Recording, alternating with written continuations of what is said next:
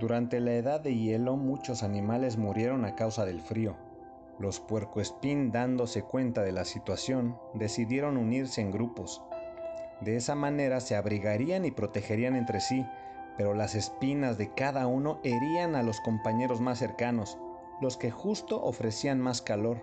Por lo tanto decidieron alejarse unos de los otros y empezaron a morir congelados.